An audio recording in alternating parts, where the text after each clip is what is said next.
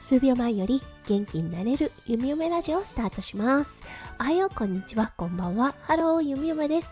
このラジオはオーストラリア在住19年のゆみよめが日々のハッピーや発見を声に乗せてお届け、ふわっとトークラジオです。今日は7月28日木曜日ですね。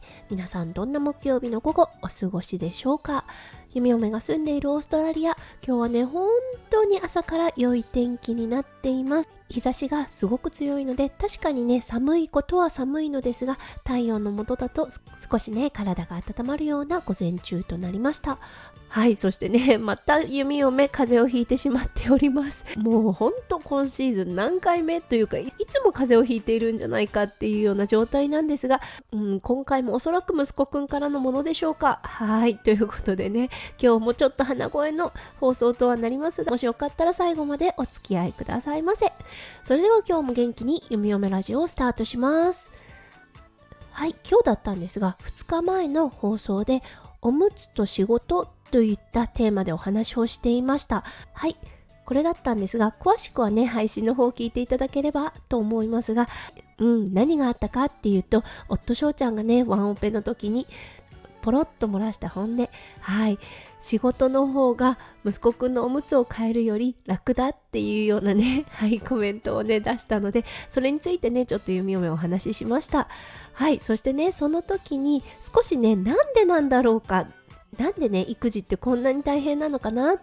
うん、常にね、なんか挑戦し続けてるっていうような感覚になるのかなっていうことを2人でね、少し深掘りしてみたんです。今日はね、そのお話を少しさせていただきたいと思います。はい、2人で行き着いた結論だったんですが、もうこれはね、ひとえに主導権の有無だと思うねっていう結論に至りました。はい、これ最もだと思うんですね。そう、弓嫁も看護のお仕事をしていて、そう、主導権が患者さんにあった時はとてもとても振り回されます。そう、そしてね、そういう患者さんに当たった時は疲れも倍増します。これは夫翔ちゃんにおいてもそうです。夫翔ちゃんにおいてはもうほとんどないのかなとは思うんですが、そう、この整体師というね、お仕事を始めた頃にすごくね、疲れが溜まっていた時期があったんです。それを数年後にね、振り返った時に、にはって気づいたことがあってそれが主導権を握るっていうことだったそうなんですね。うん、そう。だからね今においては夫翔ちゃん患者さんに主導権を握られるっていうことはほとんどないと思うんですがはい。それがね顕著に出るのが育児だと思います。全く主導権がないかっていうとそんなことはないんですがただ息子くんも一人の人間そして自我を確立させようとしている時ですよね。2歳。うん、もうすぐ3歳っていうことで。そう。だから、ある程度、やっぱり自分で決めたいっていう気持ち、自分でしたいっていう気持ちを尊重しているのは確かです。そう。となってくると、大変になってくるのが、それをそばで見ている私たちですよね。そう。だからね、主導権を握られない。そう。主導権を100%握ることができないっていうことでね、やっぱり育児ってね、挑戦なんだなって思います。はい。どうでしょうか？うん。でもね、育児において100%の主導権を握るっていうのは絶対ないなって思うんですね。たとえね、親子とはいえ、やっぱりね、子と子のぶつかり合いということで、うん、あの、親としてある程度の主導権は握ると思うんですが、それが100%になるってことはまずないと思うんですね。その点においてやっぱりお仕事と育児を比べた時にね育児の方が難しさが勝るんじゃないかなって思います。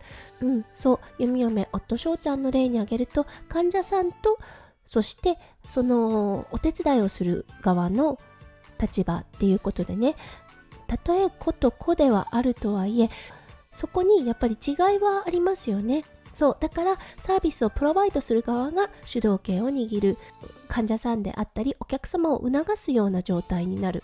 そうなってくるとことはねやっぱりスムーズに進んではい双方ね疲れがないのではないでしょうかうん、ただね、やっぱり振り回される患者さんっていうのもいます。はい。あの、それはね、一重に弓嫁の体調もあるかもしれません。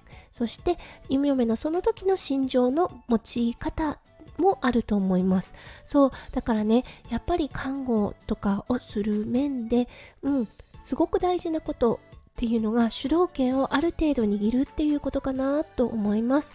うん皆さんもちょっと経験があることないでしょうか？そうこのお友達といるとなぜかなぜか疲れてしまう。すっごくなんかこうエネルギーを取られてしまうっていういうようなお友達とかいないでしょうかね？その時にね主導権が完全にどちらにあるのかなっていうのを少し考えてみるといいかもしれませんね。そうそしてね改めて育児って本当に大変だなって思います。その分ねすごくすごく喜びも大きいのですがやっぱりね大変さを覚えることもあると思います。はいということで今日は先日お話しさせていただいたおむつと仕事のちょっと深掘りをしてみたのでそれを配信させていただきました。今日も最後まで聞いてくださって本当にありがとうございました。皆さんの一日がキラキラがいっぱいぱいいっぱい詰まった素敵な素敵なものになりますよう、弓嫁心からお祈りいたしております。それではまた明日の配信でお会いしましょう。数秒前より元気になれる弓嫁ラジオ、弓嫁でした。じゃあね、バイバイ。